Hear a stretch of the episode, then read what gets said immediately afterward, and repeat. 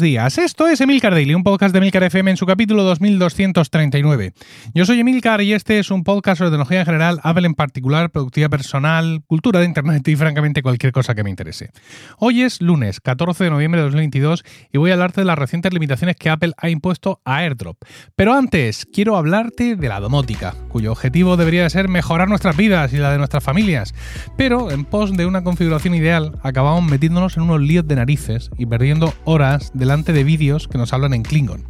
Tanto si quieres comenzar desde el principio, con unas bases sólidas para construir un sistema propio, como si no sabes cómo has llegado a donde estás y prefieres olvidarlo todo, Luis del Valle te va a mostrar cómo la domótica con Home Assistant puede ser hasta divertida, una vez que sabes lo que haces. Entra en programarfacil.com barra Emilcar y pon tu email. Del resto se encarga Luis. Esta noticia que hoy os quiero contar sobre AirDrop tiene una vertiente política y otra pues relacionada con, la privacidad. En iOS 16.1.1 Apple ha incluido para China una nueva configuración de AirDrop. Hasta ahora tú puedes activar AirDrop para nadie, es decir, desactivado, solo para tus contactos o para cualquiera. Bueno, pues ahora esta última configuración de para cualquiera tiene una limitación temporal y dice que es para cualquiera durante 10 minutos. Antes, como ya digo, el setting era para todo el mundo sin ningún tipo de restricción temporal y ahora, pues pasados esos 10 minutos, pasará a, eh, solo, automáticamente pasará a solo para contactos. Esto se activa en China, no por, por no, hoy vamos a empezar por China, no. Esto es a colación de las recientes manifestaciones antigubernamentales.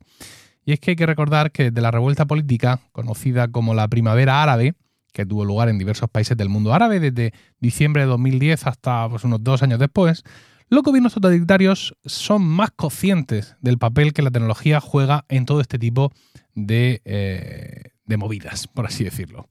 Es cierto que todos los gobiernos eh, autoritarios tienen su botón de cortar Internet, pero ya se están dando cuenta de que no es tan fácil, ¿no? De que pues, la gente se va espabilando y encuentra formas de llegar a Internet y formas de comunicarse entre ellos. En, estos casos, en las grandes manifestaciones en China, los manifestantes usaban airdrop abierto a todo el mundo para encontrar allí mismo, en, esa proximidad, otros usuarios y aprovechar ese momento pues para pasarse información sobre mm, recursos, sobre horarios de encuentros, sitios de reunión y movidas similares.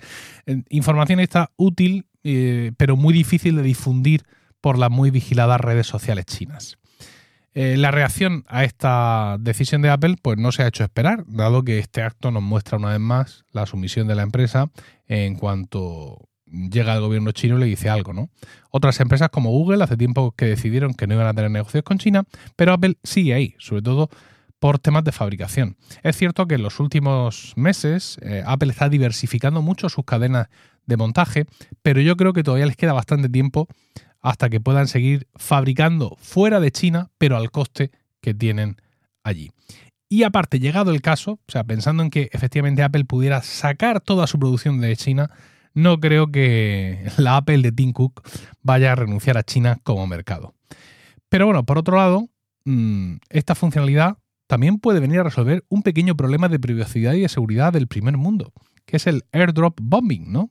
Eh, la gente lo tiene activado, el airdrop para todo el mundo y, bueno, pues sobre todo en entornos muy concurridos, centros comerciales, estadios, bares, transporte público, puedes recibir por airdrop memes, bromas o fotos inapropiadas.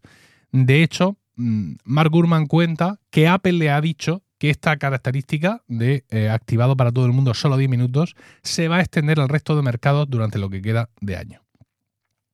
Así que por un lado tenemos AirDrop como una herramienta muy potente de difusión de información en circunstancias donde la libertad de expresión está cercenada. Y por otro lado tenemos a alguien en Florida que lleva el airdrop abierto de par en par y se queja de que le entra un meme anti-Trump cuando está en la cola del drive-thru del Starbucks de su barrio. Al igual que pasara en el asunto de la semana pasada de Apple y Amazon demandadas por autoridades antitrust, esta medida es una, medida que, que se valora como beneficiosa a priori para la seguridad y privacidad de los usuarios, pero que sin embargo tiene un reverso tenebroso, por así decirlo. No olvidemos nunca ¿eh? que la seguridad es el gran eslogan de los regímenes autoritarios, ¿no? Seguridad, orden y todo esto. Yo creo que esto tiene fácil solución por parte de Apple. Es decir, Apple lleva mucho tiempo aleccionándonos, instruyéndonos sobre cuestiones de privacidad, de seguridad, mostrándonos de manera activa, a veces en detalle, a veces simplemente con pequeños anuncios, con pequeños lemas, cómo funcionan muchas funcionalidades de, eh, valga la redundancia, de iOS, ¿no? Y, y este, digamos, esta formación del usuario cimenta lo que viene a ser la seguridad de toda la plataforma. No es solo una plataforma segura, sino que Apple se preocupa de estar continuamente diciéndonos, nene, haz esto, nene, haz lo otro, nene, haz lo de más allá. Con lo cual yo pienso que Apple podría perfectamente eh, seguir permitiendo esta opción de airdrop abierto a tope. Eh, pero claro, también habría que pensarse, insisto, por qué la gente lleva airdrop abierto a tope. Pues lo llevan sencillamente porque lo de airdrop solo contactos no funciona no funciona bien, no ha funcionado nunca bien. Pero es que además, en los iPhone 14 nuevos, es decir, en los nuevos iPhone 14, eh, durante el mes de septiembre, eh, no te funcionaba en absoluto. Es decir, si tú tenías eh, AirDrop solo para contactos activados y le enviabas algo a tu mujer o a tu marido, no le llegaba.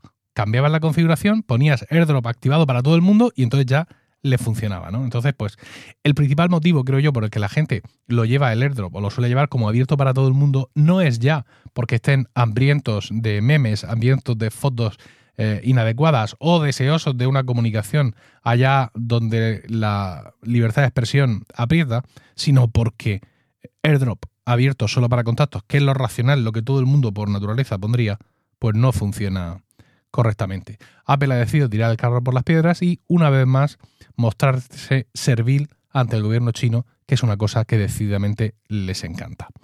Nada más, espero tus comentarios en Twitter arroba Emilcar o en la comunidad de Weekly en Discord. Y no olvides entrar a programarfacil.com barra Emilcar para iniciar el camino que te va a llevar a tener un sistema domótico independiente, económico y privado. Que tengas un grandioso lunes, un saludo y hasta mañana.